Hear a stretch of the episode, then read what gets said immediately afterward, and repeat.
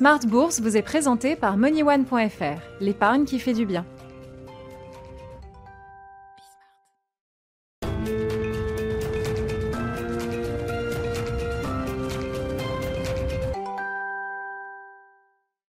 Bourse, votre double dose quotidienne de marché sur Bismart euh, en direct à la mi-journée 12h30 13h et le soir la grande édition, le grand digest de l'information économique, financière et boursière.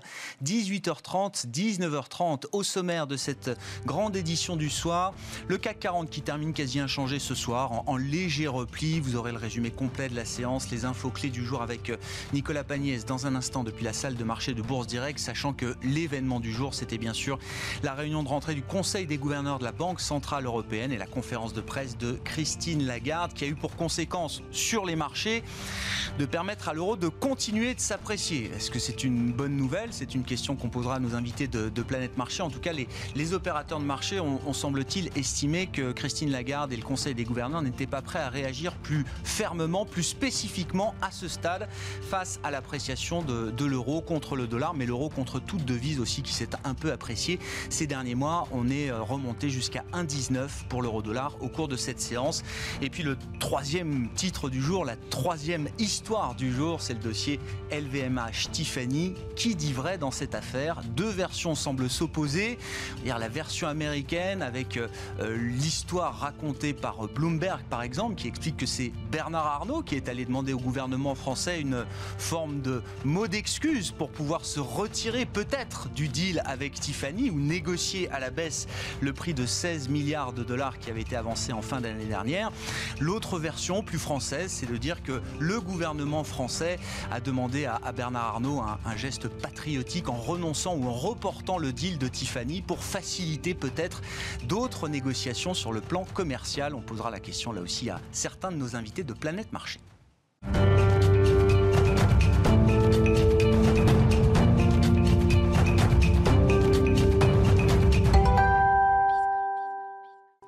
Mon ami, c'est le résumé complet chaque soir des événements de marché qu'il fallait suivre avec Nicolas Pagnès depuis la salle de marché de Bourse Direct.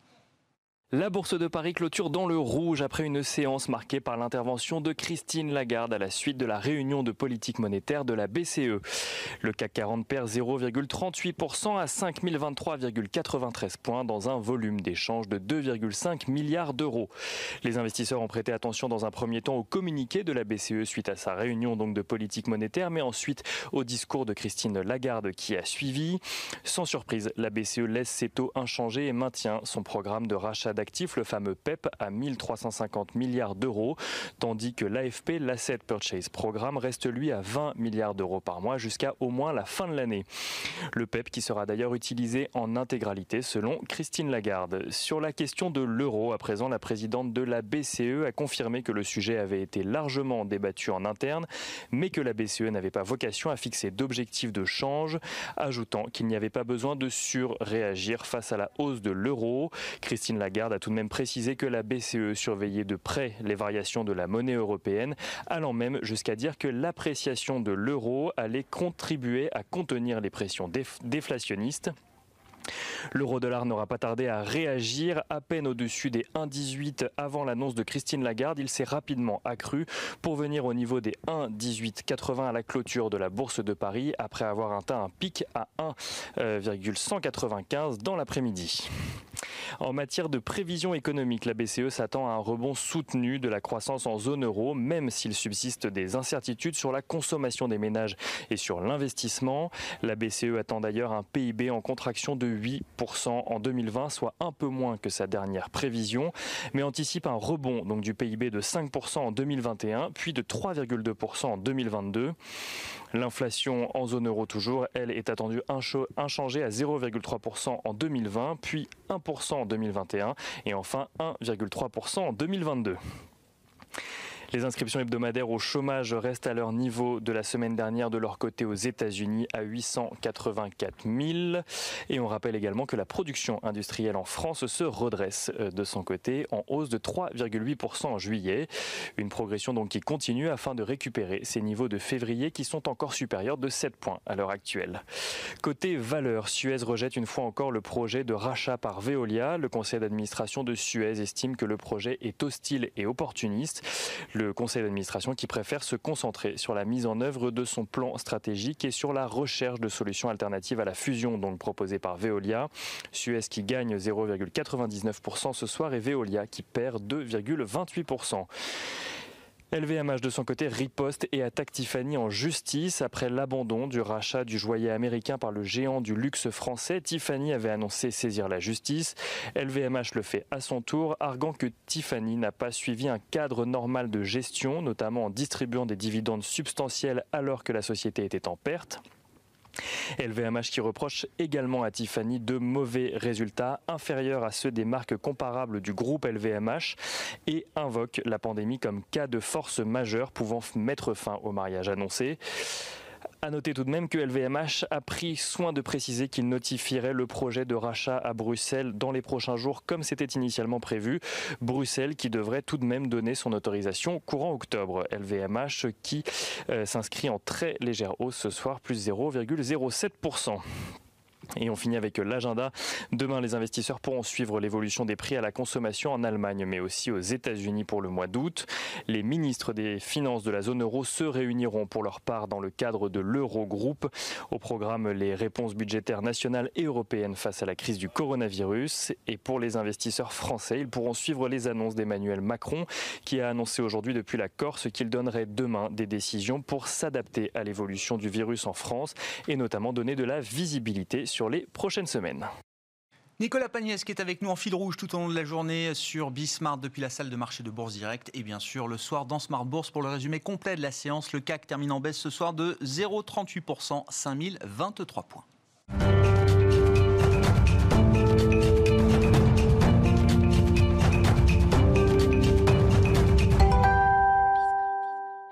Les sujets lourds à la une de Planète Marché ce soir. La Banque Centrale Européenne, évidemment, la question d'échange, le Brexit également, puisqu'on est à nouveau sur un pic de tension entre Londres et Bruxelles. Et puis le dossier LVMH Tiffany, qui euh, lui aussi est un dossier lourd qu'on va traiter avec nos invités ce soir. Anna Boata, directrice des études économiques de l'ARMS, Hermès, est avec nous. Bonsoir et bienvenue Anna. Bonsoir.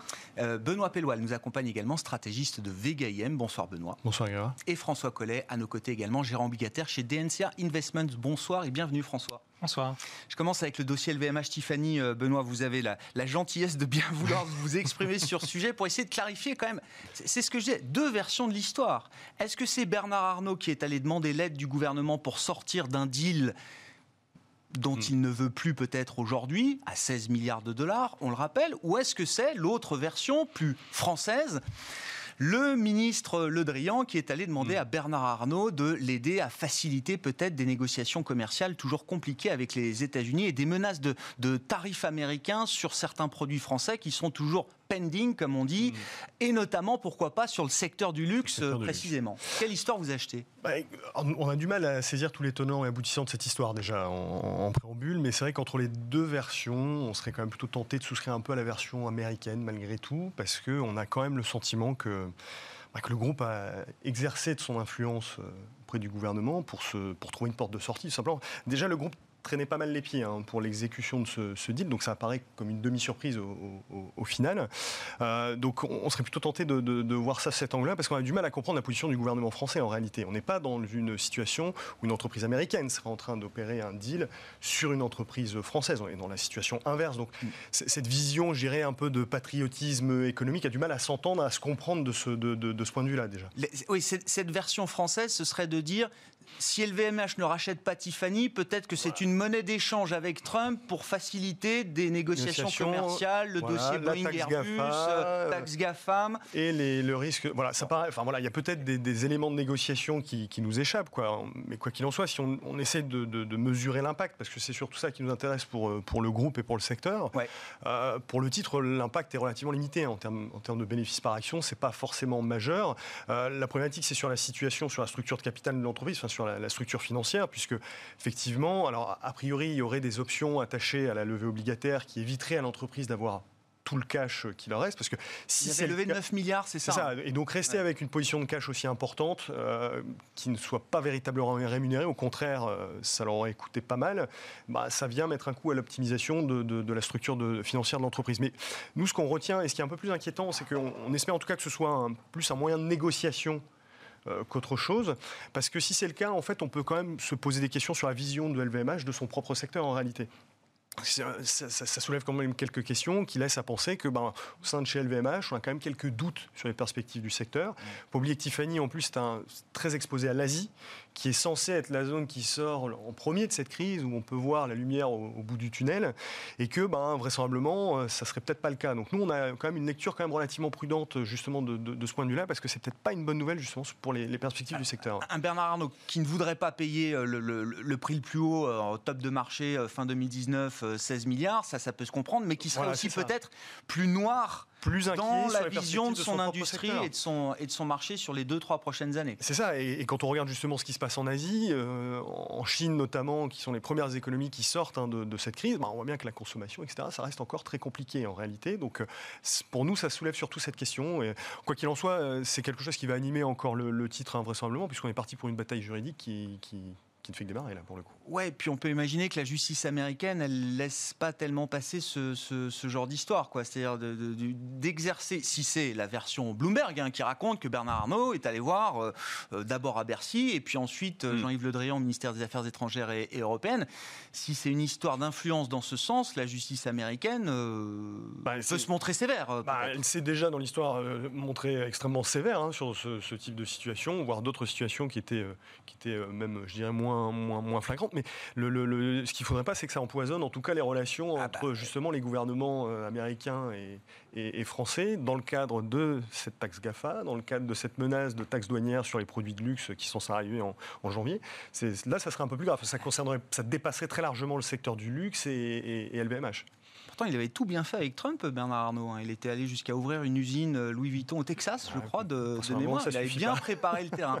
Euh, Anna, je ne sais pas, euh, est-ce qu'il y a un rationnel plus qu'un autre qui, qui, qui retient votre attention? Est-ce que si c'est la guerre commerciale et le prétexte patriotique, Jean-Yves Le Drian qui demande à Bernard Arnault de participer à la défense des intérêts français, on est quand même dans une affaire là aussi de dingue. C'est-à-dire que c'est une affaire 100% privée, LVMH Tiffany qui devient l'otage de la guerre commerciale, si on est dans cette version-là. Hein.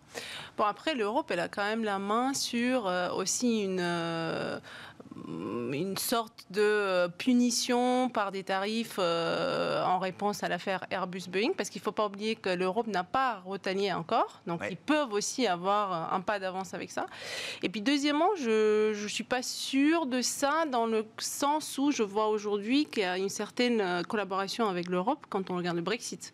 Bon, c'est pas Trump en lui-même, mais c'est son adversaire, et d'ailleurs la représentante de, de House of Representatives, qui disent en fait que si si aujourd'hui le Royaume-Uni veut faire le pas vers euh, euh, cette violation de droit international, bah, dans les faits, en fait, il n'y aura pas de deal entre le Royaume-Uni et les États-Unis. Donc on voit bien qu'il y a une certaine de coordination qui commence en fait à se mettre en place. Difficile à, voir pour l'instant puisqu'il n'y a pas eu de changement euh, de président, mais on voit un rapprochement. Après le protectionnisme, la menace de tarifs américains sur l'Europe ou sur la France spécifique, elle est peut-être un peu moins forte aujourd'hui qu'elle ne l'était il y a quelques mois. Bah, je ne pense pas que Trump euh, il va s'attaquer à ce dossier en ce moment même, parce qu'il a d'autres priorités, euh, dont le fiscal cliff, le fait qu'il faut quand même qu'il gère une économie qui, ralentit, puisque c'est la vérité, dans une période euh, électorale, avec un taux de chômage qui reste très élevé.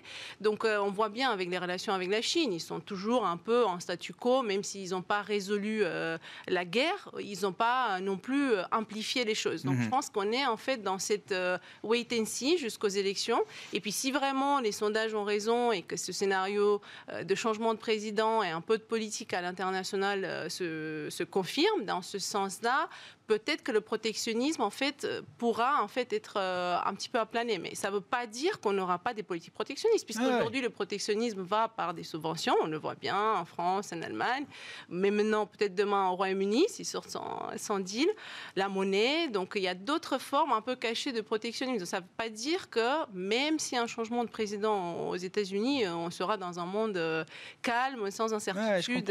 voilà. Mais de là à s'immiscer et à prendre en otage une affaire 100% privée on ne tranchera pas les deux versions ce soir, hein. on en saura peut-être plus dans les prochaines heures ou les prochains jours, mais c'était quand même l'histoire du jour. LVMH, hein. Tiffany, le, feuilleton se poursuit et sur le front juridique avec là, voilà, attaque de Tiffany contre LVMH et LVMH qui réplique également devant la justice contre, Tiffany, un feuilleton qu'on va suivre. L'autre grosse histoire du jour, c'est la Banque Centrale Européenne, évidemment. François Collet, je vous passe la parole, gérant obligataire chez DNCA.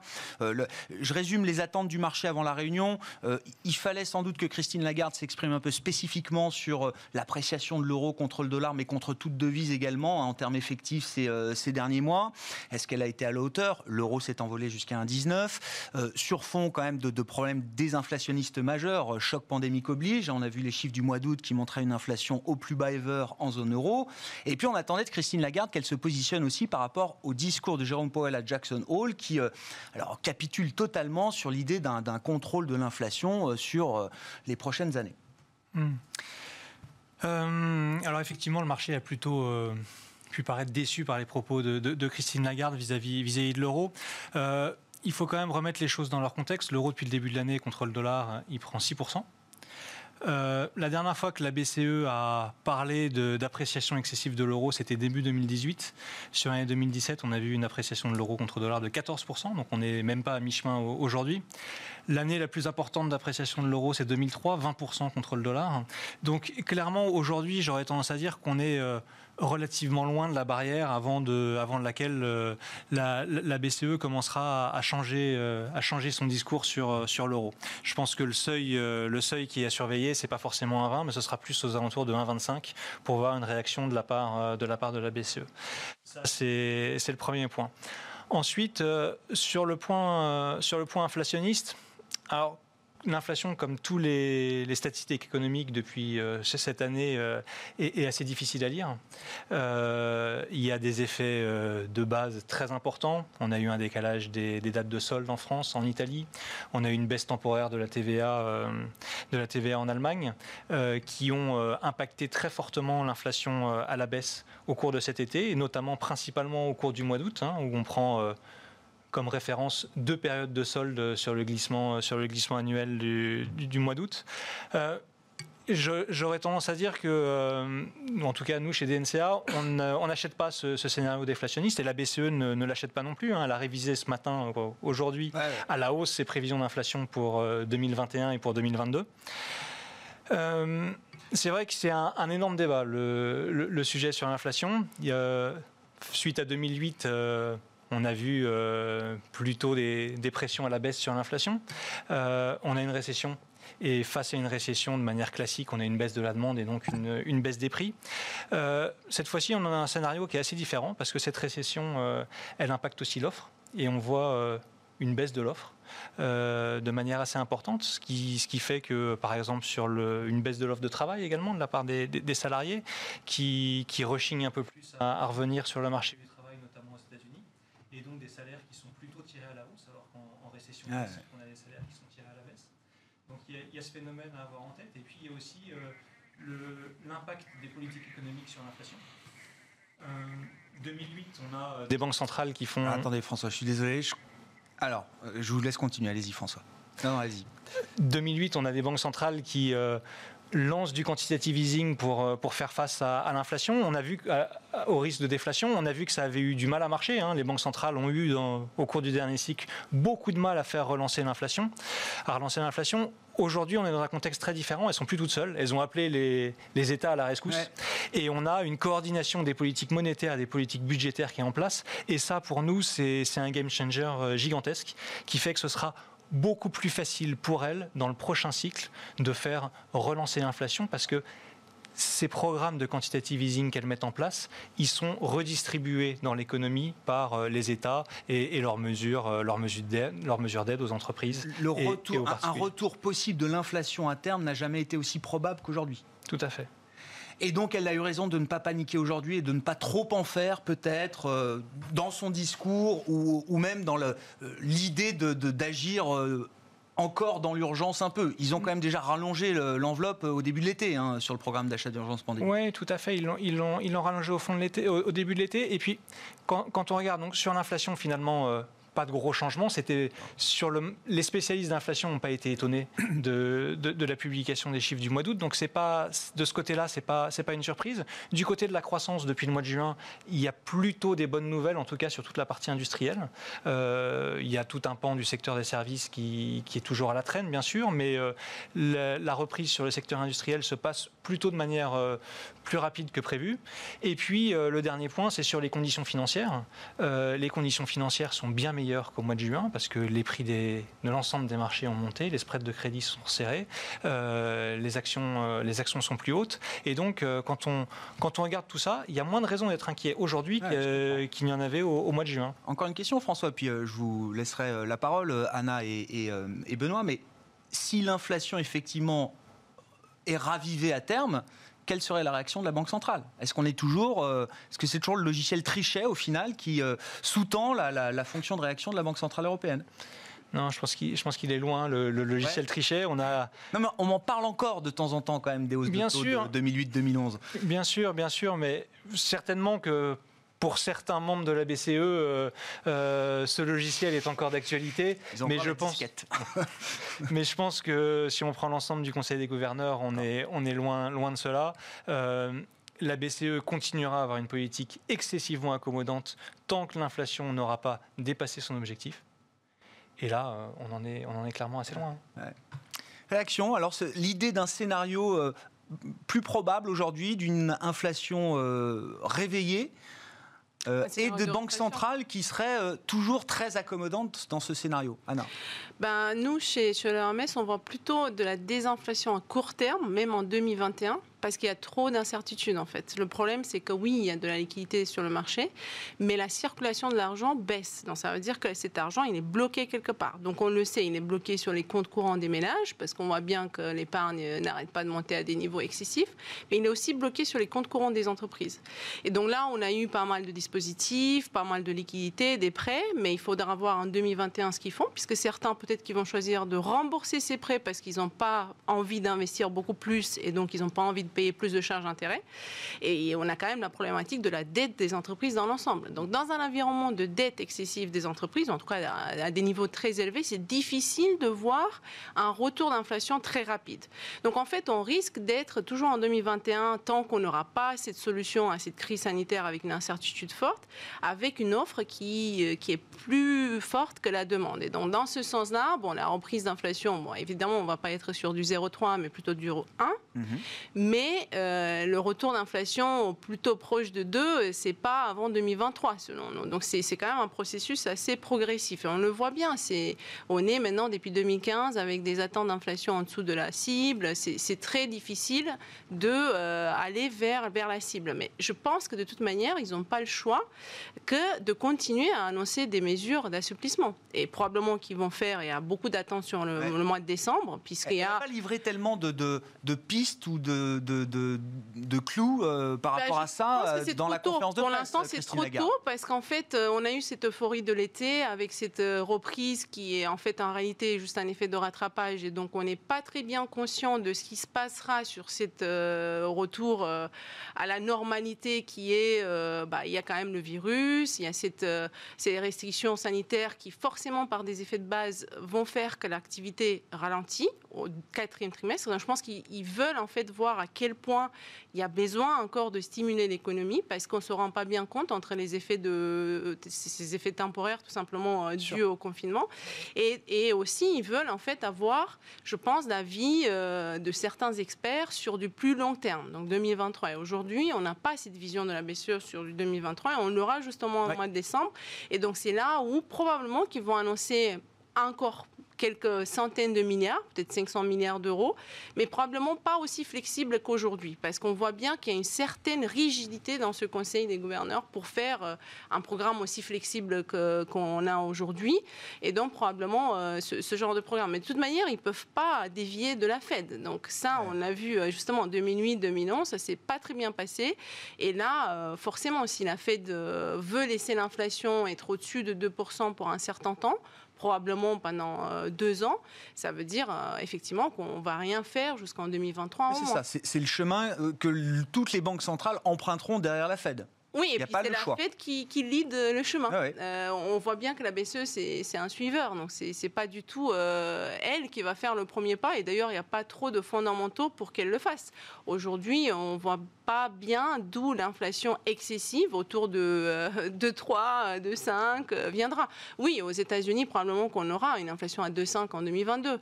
Il y a plus de raisons. Mais le gap d'inflation depuis 2015, en Europe, il est bien plus élevé qu'aux États-Unis. Donc, on a ah, beaucoup trop de rattrapage avant de pouvoir euh, bouger dans l'autre sens. Juste François, pour revenir avec vous, l'horizon de temps que vous pouvez avoir sur l'idée d'un retour, euh, d'une normalisation de l'inflation, c'est euh, oui, c'est 2021, c'est plutôt 2023, c'est si on essaye de timer un peu les choses.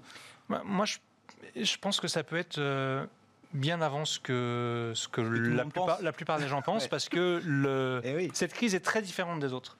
Euh, et c'est vrai que les gens ont tendance à raisonner avec le logiciel. Euh, une crise euh, classique, ça, vient d'une crise de l'endettement. Donc il y a un deleveraging du secteur privé et, une contraction de la demande. Ici, on est déjà la réponse à cette crise, c'est pas un deleveraging du secteur privé, c'est un releveraging du secteur privé. Donc la masse monétaire qui avait stagné suite à 2008 parce que euh, le, crédit se contractait au, sein du secteur privé euh, n'est pas du tout dans la même situation aujourd'hui. Certes, la vélocité de la monnaie diminue, mais la masse monétaire euh, explose aujourd'hui. et puis la deuxième chose, c'est que on voit des contraintes sur l'offre qui, sont très différentes de ce qu'on a pu voir pendant toutes les crises passées. donc cette contraction je ne suis pas en train de dire qu'on va avoir de l'inflation demain. Euh, je ne pense pas que 2021 soit une année. Euh, alors il y aura des effets de base positifs, ce qui fait que euh, autant cette année, on peut dire que l'inflation passe en territoire négatif au mois d'août. Vous verrez qu'en août 2021, on aura des effets de base positifs et l'inflation sera proche de 2% à, ce moment-là. mais ça, ça, restera transitoire. Je, ce, que, ce que je veux dire, c'est que ce sera sans doute, en tout cas de de mon point de vue, ce sera sans doute bien avant euh, ce qu'on peut imaginer aujourd'hui, euh, c'est-à-dire 2023-2024, qu'on verra dans les prévisions, euh, somme toute assez classiques.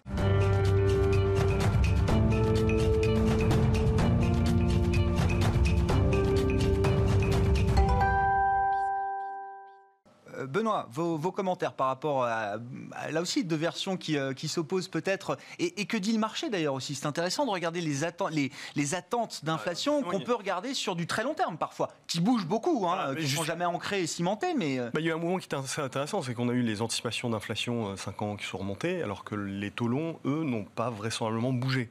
Donc il y, a une, il y, a quand même une espèce de déconnexion un peu entre, entre les deux. Mais effectivement, le, sur l'inflation, il faut faire très attention parce que souvent c'est revenu et ça a surpris tout le monde. C'est en général le propre de, l'inflation. De notre côté, on pense effectivement qu'il y a encore des pressions déflationnistes extrêmement importantes pour le moment, mais que la probabilité de revoir l'inflation a effectivement un peu augmenté. Pourquoi? Parce que euh, les problématiques déflationnistes pour le moment, on les voit bien et justement, euh, il était évoqué les niveaux d'épargne. C'est très souvent mis en avant pour expliquer l'inflation structurelle. Hein, l'excès d'épargne mondiale, euh, ça s'est pas arrangé depuis la crise. On a encore plus d'épargne mhm. aujourd'hui, donc cette monnaie ne, circule pas. Euh, donc ça, c'est extrêmement puissant sur le court terme. Puis en plus, on a une activité qui peut pas s'exercer normalement. Enfin, l'activité revient n'est pas encore revenue euh, à la normale. Mais de l'autre côté, il y a quand même des vrais soucis du côté de l'offre, justement. Et c'est ce qu'on a pu voir dans les chiffres aux États-Unis. Hein. il y a plein de choses qui ont l'air assez anecdotiques, mais qui justifient d'avoir un, petit peu plus d'inflation. Tout simplement, dans, l'alimentaire aux États-Unis, ce qui était très intéressant, c'est que tout ce qu'on fournissait pour les hôtels ou les restaurants, etc., maintenant, il faut le fournir aux particuliers. Donc il y a des pénuries sur de l'emballage, euh, ça nécessite des manipulations différentes. Et tout ça, ça a un coût qui risque de se refléter. Changement de comportement, c'est inflationniste. Transition énergétique, c'est inflationniste. Mis bout à bout. Il y a, quelques conséquences de cette crise qu'on est en train d'essayer de mesurer qui peuvent potentiellement avoir un impact inflationniste. On, essaye de, le deviner, mais, mais qui sont à l'œuvre. Même chose, ce phénomène qui est souvent fantasmé pour le moment sur les marchés de relocalisation, mm. régionalisation des échanges. Ce qu'on voit, c'est encore une fois, c'est plutôt fantasmé pour le moment. C'est pas encore véritablement, euh, euh, véritablement à l'œuvre. Quoi qu'il en soit, on voit quand même que dans la plupart des pays touchés par l'épidémie, euh, bah, on importe beaucoup moins. Il y a une tendance à, avoir des comportements beaucoup plus domestiques. si on produit plus proche de chez nous, c'est quelque chose qui est de nature à, coûter plus cher à l'avenir. Mm. Et le dernier élément, effectivement, cette quantité de monnaie qui a été injectée, on est sur une croissance de la masse monétaire qui est absolument inédite dans l'histoire. voilà, Milton Friedman expliquait que l'inflation est toujours un phénomène monétaire. Donc ça risque d'avoir un impact. Le jour où on arrive à débloquer justement l'épargne, c'est là où on aura cet impact. Ça nous semble encore beaucoup trop tôt. Les pressions déflationnistes l'emportent encore très largement là-dessus. Il y a peut-être un élément qui pourrait, euh, euh, qui pourrait être l'élément de surprise qui ramènerait ça, c'est un changement de comportement sur le marché du travail. Un des éléments qui, explique l'inflation faible, c'est le pouvoir de négociation très affaibli des salariés sur le marché du travail. Ça ne vous aura pas échappé dans la campagne euh, aux États-Unis. Biden veut monter le salaire minimum. les inégalités, c'est un sujet extrêmement important. il souhaite aussi remonter tout un tas de taxes sur les entreprises, les particuliers. Enfin, de ce point de vue-là, ça me semble, là, on a un élément qui peut être le vrai élément de surprise. C'est un rééquilibrage des rapports sur le, marché du travail qui donnerait un peu plus de pouvoir de négociation aux salariés. Et là, on verrait véritablement un risque de retour de l'inflation. Si la balance des risques euh, penche vers plus d'inflation à un moment, euh, qu'est-ce que ça veut dire pour le marché? Qu'est-ce que ça veut dire pour les investisseurs? Euh, est-ce que c'est favorable pour certains types d'actifs? Est-ce que c'est très défavorable pour d'autres? Voilà, on parle au moment où le Nasdaq est toujours euh, sur ses plus historiques, quasiment, enfin 10% en dessous, mais euh, voilà. Alors c'est pas, forcément défavorable, encore une fois, tout dépend de, ce qu'on entend. Si on a un retour de l'inflation euh, extrêmement élevé, etc., là ça pose problème. Si on retrouve un petit peu d'inflation par rapport au niveau où on en est aujourd'hui, c'est absolument pas un drame pour le marché. Maintenant, ça peut, être doux, parce que c'est jamais un processus très linéaire, vous l'avez dit vous-même, c'est toujours l'effet ketchup qu'on a en tête. C'est oui, effectivement, effectivement. En tout cas, ça implique de favoriser des choses différentes sur le marché. Ça implique des rotations thématiques. D'ailleurs, le marché a plusieurs fois été tenté de jouer ces rotations. Euh, effectivement, toutes ces sociétés très qualité, qui profitent d'un environnement de taux bas, elles pourraient justement euh, ben, souffrir en relatif de ça. Et, toutes ces sociétés qui versent notamment des gros dividendes, parce que quand on anticipe un, changement de régime de l'inflation, notamment c'est un retour de l'inflation beaucoup plus rapide qu'anticipé, ben, les gros payeurs de dividendes, en général, sont ceux qui s'en tirent bien. Donc ça n'a pas des, implications non plus anodines pour, les portefeuilles. François conséquences pour les, portefeuilles, pour la gestion, pour les investisseurs, si on est en plus dans votre scénario qui est un peu plus euh, agressif, entre guillemets, que, le reste du marché hein, sur l'inflation euh, Je pense que ça aura peu de conséquences sur les taux d'intérêt parce que les banques centrales euh, ont clairement affiché euh, leur volonté de, laisser filer l'inflation et de ne pas euh, remonter, de pas faire l'erreur de, Jean-Claude Trichet en, et, effectivement en 2011. Donc on sera, on sera, dans un scénario qui sera, qui sera assez différent et, et effectivement c'est pas négatif pour, euh, pour beaucoup de classes d'actifs parce que ça va faire baisser les taux d'intérêt réels. Si vous avez des taux nominaux qui restent au même niveau et que vous avez plus d'inflation, c'est finalement vous êtes obligé, quand vous êtes épargnant, de, euh, de, vous avez, si demain on va 2-3% d'inflation, mais qu'on euh, on a un contrat d'assurance vie qui nous rapporte que du 0,5 ou du 1%, euh, on va être obligé, si on veut protéger son épargne, d'aller vers des actifs réels, d'aller vers de l'or, d'aller vers des actions, d'aller vers d'autres types d'actifs, des matières premières, mais d'autres types d'actifs que des actifs obligataires. Et, et les actions, dans, ce, dans ce cas de figure-là, peuvent, euh, peuvent, profiter, peuvent profiter de ce mouvement.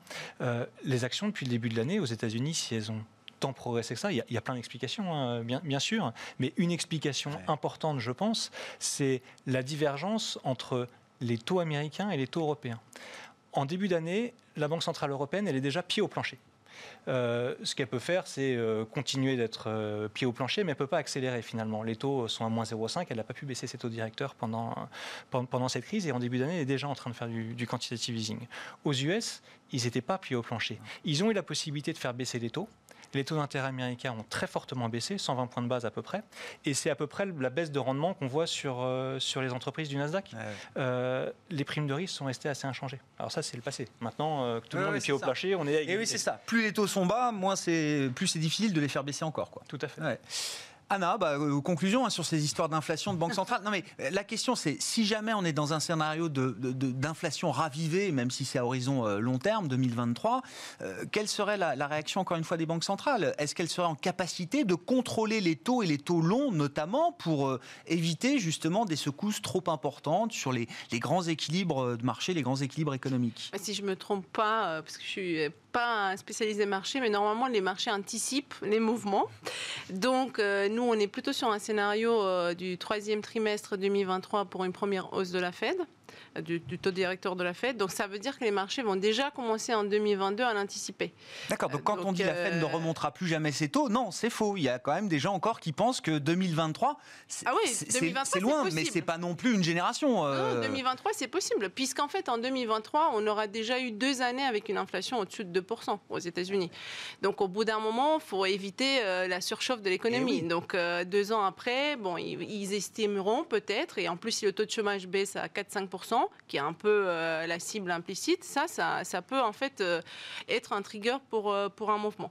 Donc je pense que oui, effectivement, on, on peut attendre une appréciation du dollar à partir de 2022 parce que les marchés l'anticipent. Après, quel est le seuil vraiment euh, d'une inflation euh, qui plaît au marché euh, hmm. Difficile à dire, mais probablement qu'ils ne réagiront pas. Si l'inflation reste en dessous de 3%, ça va leur plaire. Donc, donc forcément, ça ira mieux aux États-Unis d'un point de vue croissance qu'en Europe. Et puis, si la Fed, effectivement, réagit à partir du troisième trimestre, ou en tout cas deuxième moitié vers fin 2023, bah, la BCE probablement réagira aussi à partir de 2024. Mais après, bon, en zone euro, c'est difficile de voir, mais peut-être que c'est pas le biais du passé. Difficile de voir une inflation euh, autour de 2,5%. Bah, après, il faut voir effectivement ce qui se passe avec ce fonds européen de reprise. Est-ce qu'il y a vraiment de relocalisation ou mm. pas? Euh, Il y a quand même des élections. Euh, L'Allemagne l'année prochaine, la France en 2022. Est-ce qu'il y a quelque chose qui se passe sur les salaires? Il y a quand même une crise sociale qui est derrière mm-hmm. cette crise sanitaire. Donc oui, on ne peut pas nier qu'il peut y avoir d'autres dynamiques qui se créent sur, sur les salaires, sur une meilleure redistribution, puisqu'on voit bien cet excès d'épargne, forcément, ce sont les ménages assez aisés qui l'ont. Donc, euh, on peut euh, rentrer dans une autre dynamique en termes de négociation euh, salariale. Donc, ça, ça, peut changer un peu la donne. donc à voir. Mais en tout cas, globalement, pour la zone euro, nous, on attend, on attend oui, qu'on qu'on tente vers la cible, mais rester toujours autour de 1,8, 2 maximum. C'est ça. Imaginez une euh, inflation qui, qui, pourrait aller au-delà de 2%, déjà que revenir proche de 2%, c'est, on n'y arrive pas.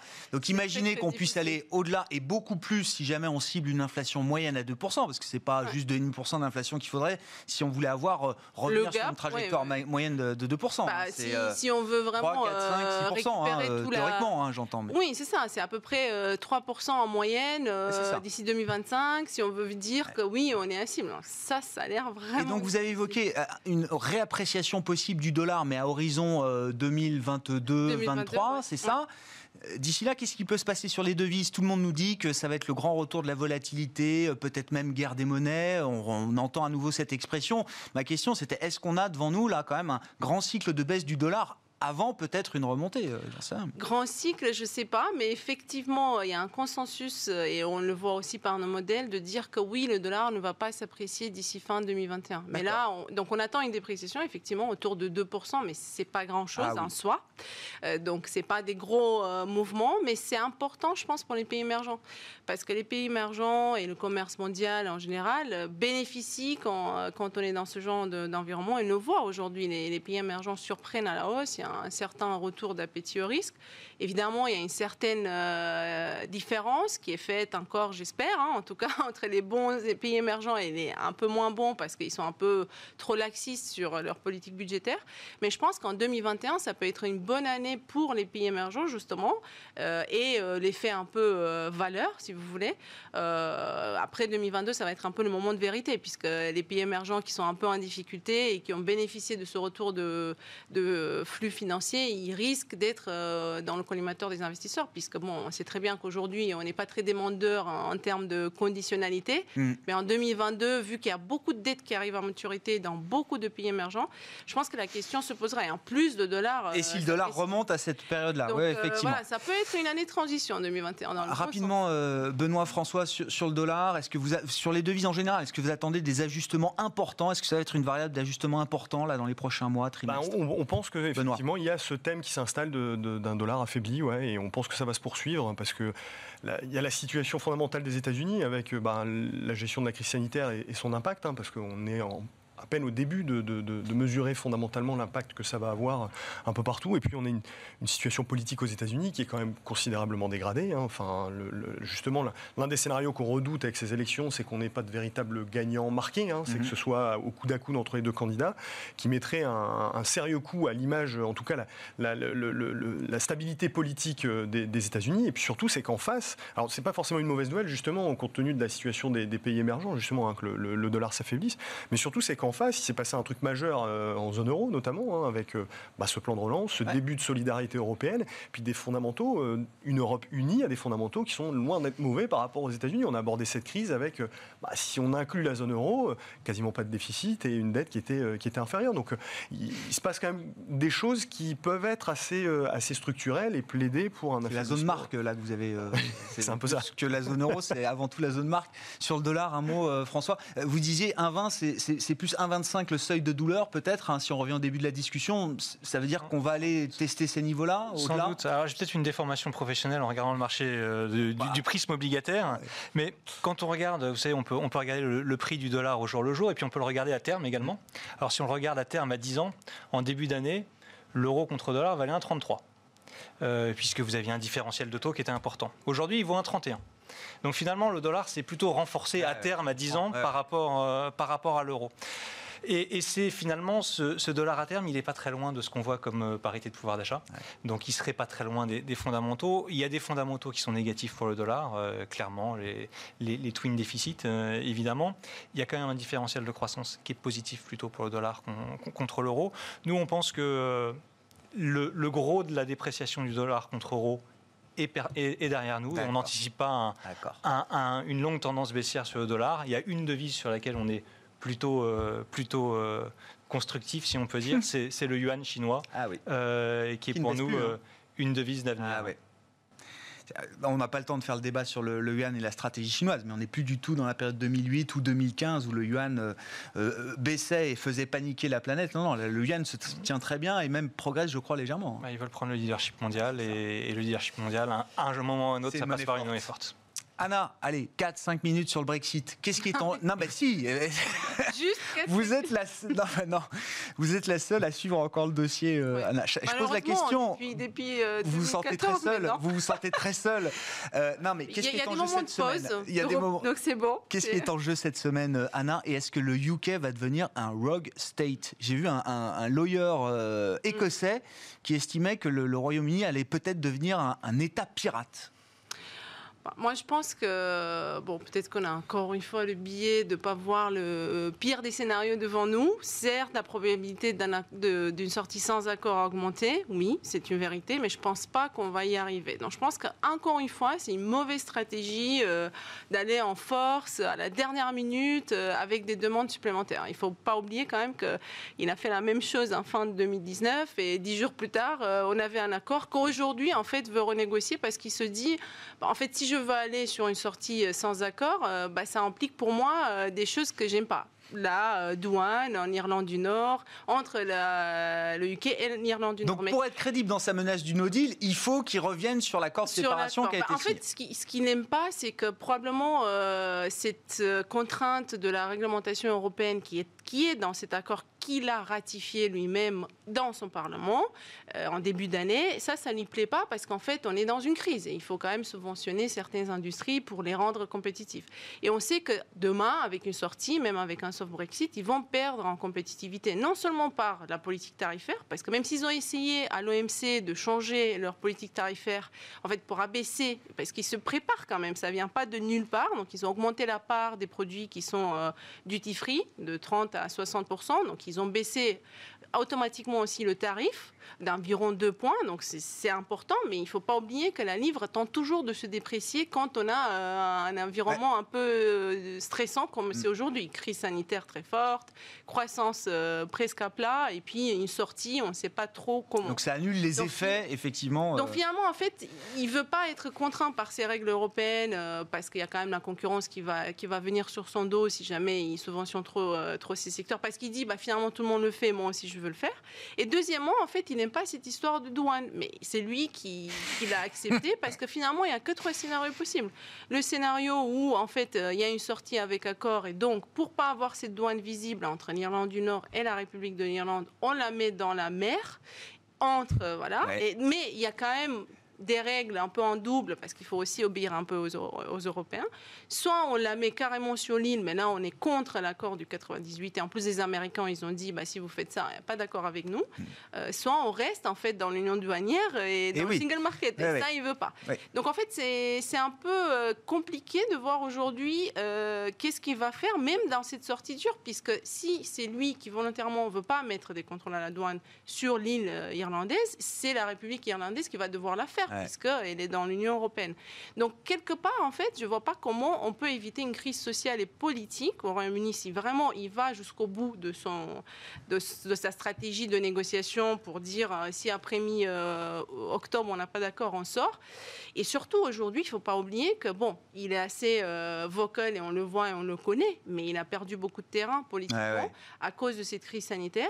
Et donc, face à lui, il y a des élections en Écosse, il y a plein de choses qui se passeront à son détriment. Et donc, pour conclure, Anna, parce qu'il faut qu'on s'arrête, il y aura un accord quoi Le 14 octobre, c'est ça? Non, je pense qu'il y aura un accord de dernière minute, vraiment de dernière minute, euh, fin novembre, décembre, euh, peut-être même un partiel, un, accord impartiel qu'on n'aura pas le temps Et c'est pas encore la dernière minute, c'est ça qu'il faut comprendre. C'est pas encore la dernière minute, c'est pas encore le temps de l'accord. Je, je, pense pas. Ah Et puis, même si on est dans un scénario de sortie dure, personne ne les empêche de revenir à la table de négociation en 2021 ou 2022. Donc finalement, on va toujours revenir avec un accord. Merci à vous trois d'avoir été les invités de Planète Marché ce soir dans Smart Bourse sur Bismart. Anna Boata, Euler Hermès, François Collet, DNC Investments et Benoît Pellal, Vega IM.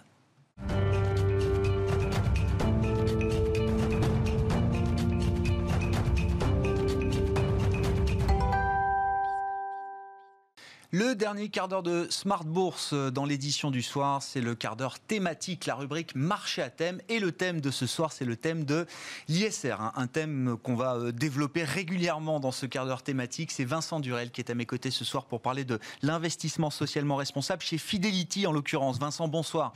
Bonsoir Grégoire. Vous êtes gestionnaire ISR zone euro de Fidelity. On va parler des, process ISR ou ESG chez, euh, chez Fidelity et du fonds que vous gérez particulièrement, Vincent. Mais déjà un peu de de background, euh, le stress test qui a été cette année 2020 en termes de marché pour les stratégies ISR. Euh, qu'est-ce que vous retenez des performances? Alors, ce qui m'intéresse, c'est les performances dans la baisse, février-mars, et dans le rebond ensuite. Bien sûr. Bah, écoutez, le stress test a été plutôt euh, très favorable aux stratégies ISR. C'est une très bonne nouvelle. Donc, il y a une manière d'analyser de manière assez pertinente la surperformance des sociétés qui ont les meilleurs scores ESG. C'est d'analyser l'indice MSCI ESG Leaders en Europe. Et en fait, vous comparez la performance de cet indice qui, grosso modo, comprend que des valeurs qui sont notées par MSCI AAA ou AA, c'est-à-dire les leaders en termes d'ESG. Donc les mieux disants de l'investissement ESG, ce sont les critères euh, environnementaux, sociaux et de gouvernance. Je le rappelle encore, je le rappellerai peut-être plus dans quelques temps. C'est ça. Et donc en fait, quand vous regardez la surperformance de cet indice par rapport à l'indice standard MSCI Europe, vous constatez que sur un an, il a battu cet indice de 6,5%.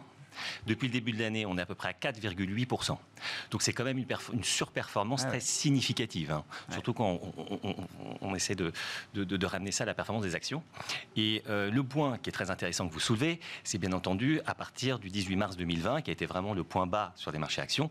Et là, on a pu voir une surperformance toujours de 1,9%. Ah, et, je vous le rappelle, Grégoire, à cette époque, on a eu un rebond de marché du 18 mars à aujourd'hui de près de 30% en absolu. Mm, mm, mm, c'est intéressant parce que c'est vrai que l'ISR, c'était beaucoup une gestion des risques pour, euh, pour beaucoup de participants de marché. Donc, euh, on évite de, de, baisser plus que le marché, mais on voit aussi que dans la reprise, dans la phase de reprise, alors il faut dire peut-être que le contexte est très green aussi globalement. On ne pourra pas s'étendre sur le sujet, mais il y a quand même une volonté politique très forte qui vient sans doute entériner des changements structurels dans les comportements des consommateurs, des épargnants et des investisseurs euh, Absolument. Hein, Absolument. Mais alors, si je peux terminer sur cette analyse sur l'indice, ce que c'est intéressant, c'est que l'indice en lui-même, il a une composition en termes d'exposition sectorielle et géographique assez similaire à celui du MSCI Europe. Et par ailleurs, quand vous regardez l'échantillon de valeurs, c'est pas juste des valeurs green absolument au, sens. Euh, c'est vraiment les sociétés les mieux notées en ESG pour chaque secteur. Et donc, ça permet de gommer, si vous voulez, les biais sectoriels. L'argument qu'on a, toujours, euh, a toujours tendance à, entendre, à savoir, oui, mais c'est le caractère plus défensif, c'est le style d'investissement plus croissance et qualité. On voit bien que ce n'est pas que ça, bien évidemment. Et c'est ça qui est très intéressant. Et que même quand vous regardez l'échantillon de, l'indice, c'est 213 valeurs contre 435 en Europe. Donc c'est un échantillon très large. Donc les raisons de la surperformance, euh, elles sont plus profondes. Euh, oui, Et l'environnement, politique, volonté très forte, ça, j'imagine que c'est un facteur d'accélération peut-être encore. Oui, tout à fait. Et, je pense qu'on peut s'en réjouir. que si on compare à 2008, où effectivement à l'époque on avait plutôt une tendance à faire des plans de relance ciblés uniquement sur l'emploi mm. et la reprise économique, là on voit bien qu'elles ont toutes été associées à des engagements environnementaux, à des critères, et même pour tous les plans de relance sectoriels. Et ça, je pense que c'est quand même quelque chose de très important, c'est qu'on rentre dans cette croissance, dans cette convergence financière-non financier, et ça c'est très puissant comme, comme, comme, comme, comme trend. Qu'est-ce qui, qu'est-ce qui fait l'ADN du, du, process euh, ISR, de, de, la gestion ISR Alors, euh, chez Fidelity et à travers le fonds Sustainable Eurozone Equity Fund que vous gérez euh, précisément. Alors, chez Fidelity, une caractéristique que nous avons, c'est d'avoir une recherche propriétaire. donc ça, on l'a depuis toujours. chez Phil, donc l'entité internationale pour laquelle je travaille, on a à peu près 180 analystes sur les obligations et les actions qui, en fait, sont répartis de manière sectorielle émettent des recommandations, construisent des modèles de valorisation, de prévision sur les sociétés euh, cotées. Le point qui est très important, c'est que depuis euh, à peu près deux ans, on voit surtout en Europe beaucoup plus de communication, beaucoup plus de données extra-financières qui sont communiquées par les sociétés. Donc c'était une évidence, si vous voulez, que nos analyses se devaient d'intégrer dans leurs analyses les critères extra-financiers et les données euh, extra-financières. Donc il y a à peu près un an, on a lancé euh, un système de notation interne, ESG, pour vraiment essayer de faire de cette intégration avec la recherche fondamentale qu'elle soit complètement pleine. Et aujourd'hui, on couvre à peu près 4000 émetteurs à travers le monde. Mais ça veut dire que le modèle propriétaire, c'est quand même la clé pour faire la différence justement à travers ces stratégies euh, ISR. Vous voulez pas euh, faire 100% confiance à des agences ou autres qui euh, font des notations ISR, ESG, e qui font le travail pour, pour certains gérants d'actifs. Le modèle propriétaire, c'est quand même une valeur ajoutée qui est indispensable. Qui est indispensable surtout que lorsque quelle que soit la taille de la société, parce que Fidélité est un géant, évidemment, mais, je connais des sociétés de beaucoup plus petite taille qui ont aussi développé leur modèle propriétaire. Mais je dirais que c'est là où est notre force, et c'est là où il faut se réjouir de voir des gros de la gestion comme Fidelity, comme BlackRock rentrer, si vous voulez, euh, dans l'investissement durable et responsable, parce que cette notion en anglais que, que j'apprécie, qui se développe, qui s'appelle le stewardship, à savoir qu'on va faire de l'engagement avec les sociétés et on va compléter cet engagement avec un vote lors des AG. Et en fait, c'est beaucoup plus important. Vous avez beaucoup plus d'impact malheureusement, mais c'est la, c'est la loi des nombres. Quand, ben quand vous gérez beaucoup, ben vous pouvez faire pression sur du management, vous pouvez changer euh, des mesures, vous pouvez vraiment appuyer, vous engager, vous êtes mieux entendu. Malheureusement, c'est comme ça, et c'est vrai que c'est là où on a un avantage très fort. Et, lorsque vous avez une, recherche interne, ben vous pouvez mieux vous engager, vous pouvez mieux, euh, si vous voulez, cibler les priorités et, ce qui nous concerne. Donc ça, c'est quelque chose effectivement d'extrêmement attrayant. Euh, on a vraiment une vraie dynamique sur ce, sur, sur, ce point. Et alors personnellement, moi, moi je suis gestionnaire ISR chez Fidelity. Je gère notamment donc le fonds Sustainable Eurozone. Euh, donc c'est un fonds de la gamme Sustainable de Fidelity, hein, de la gamme ISR. C'est un fonds qui fait à peu près 270 millions d'euros. Et la philosophie d'investissement, elle est assez simple, c'est de promouvoir les sociétés qui ont les meilleures pratiques en matière de développement durable. D'accord. Alors, pour y parvenir. Il n'y a pas d'exclusion. Si, il y a de l'exclusion, mais c'est faire la promotion des sociétés qui ont les meilleures pratiques. Donc, pour, pour, pour y arriver, en fait, je me concentre principalement sur les sociétés qui affichent les meilleures performances financières et les meilleures performances extra-financières. Et en fait, je suis complètement convaincu que cette convergence euh, sera créatrice de valeur sur la durée. Quand vous regardez la surperformance du fonds euh, euh, depuis, depuis son lancement, pour le moment, j'arrive à, le démontrer pleinement. Et, je dirais que même dans le modèle de Fidelity sur notre recherche fondamentale financière et l'ESG qui vient s'intégrer, on est pleinement dans cette convergence. Ce que vous me disiez aussi, euh, Vincent, qui est très intéressant, donc la prise en compte des critères extra-financiers ESG, c'est le G qui est à la base de tout. C'est ça, hein. la, gouvernance qui permet ensuite euh, de, mettre en place un cercle vertueux qui va euh, pleinement profiter aux intérêts environnementaux, et sociaux, mais ça part du G. Alors, c'est passionnant. On revient un peu aux raisons pourquoi euh, voilà, les sociétés avec un bon score ESG ont surperformé. Et en fait, vous avez raison, il y a une étude MSCI récente qui est très bien articulée sur le sujet, et en fait, qui essaye de, montrer, de démontrer de manière assez efficace qu'en fait, les, les 12 premiers mois de surperformance d'une société avec un score élevé ESG, en fait, c'est principalement une très bonne gestion des risques de controverse. Alors qu'est-ce que c'est les risques de controverse? Bah, Les risques de controverse, c'est tous les risques, euh, je dirais, euh, aléatoires qui peuvent toucher la société. Souvent, ça peut être structurel à leur secteur, souvent c'est quelque chose lié à un problème de gestion passée, et donc ça peut être des procès, ça peut être des problèmes de pollution, des problèmes de discrimination, des problèmes de corruption. Et on a, on a des exemples, je dirais, tous les mois, de sociétés qui décrochent violemment en bourse parce qu'on découvre qu'effectivement, elles ont maltraité un employé, parce que, etc. Et ça, ces risques de controverse, évidemment, vous avez raison Grégoire, c'est par une gouvernance forte et efficace que vous arrivez à les contrôler. Ça, c'est la partie court terme, 12 mois.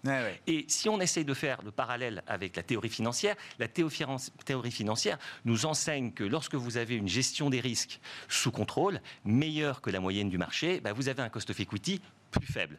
Et ça, ça signifie quoi? Ça signifie que vos multiples de valorisation sur la durée vont s'apprécier. Mais l'inverse est vrai aussi, et on le voit tous les jours. C'est-à-dire que quand vous n'avez pas intégré dans votre gestion une politique de développement durable et de contrôle des risques efficace, là, au contraire, vous pouvez avoir ce qu'on appelle un de-rating euh, sur les marchés. je comprends.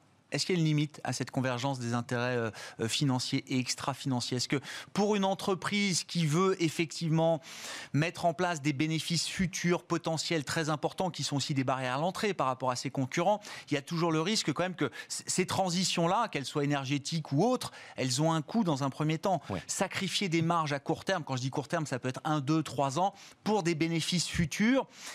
Est-ce que ce sont des situations qui peuvent être compliquées pour l'investisseur, par exemple? Alors oui, tout à fait. On, parlait tout à l'heure des raisons de la surperformance à court terme sur le G.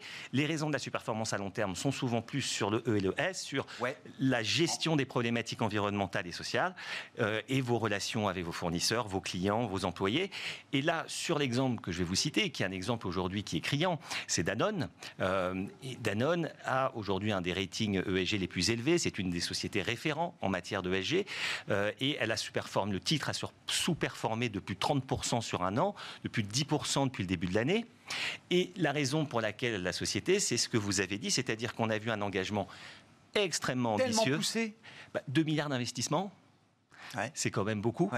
Bien entendu. Et le marché ne reconnaît pas que ça aura de la valeur à terme? Bah, Si vous voulez, c'est une société de par son activité qui est exposée à des risques euh, et des problématiques environnementales, de production durable, de consommation durable.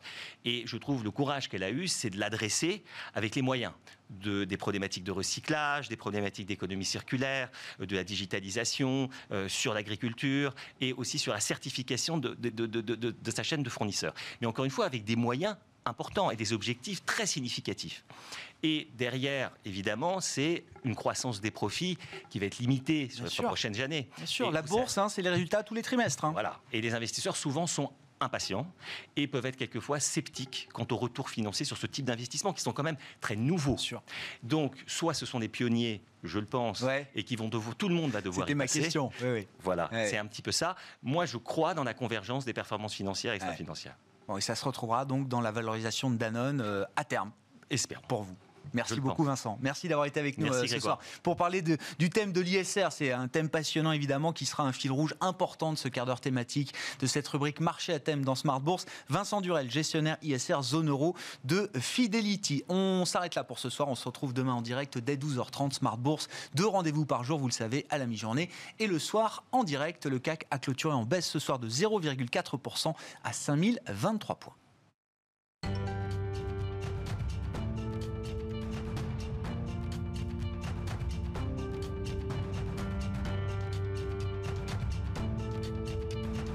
C'était Smart Bourse avec MoneyOne.fr, l'épargne qui fait du bien.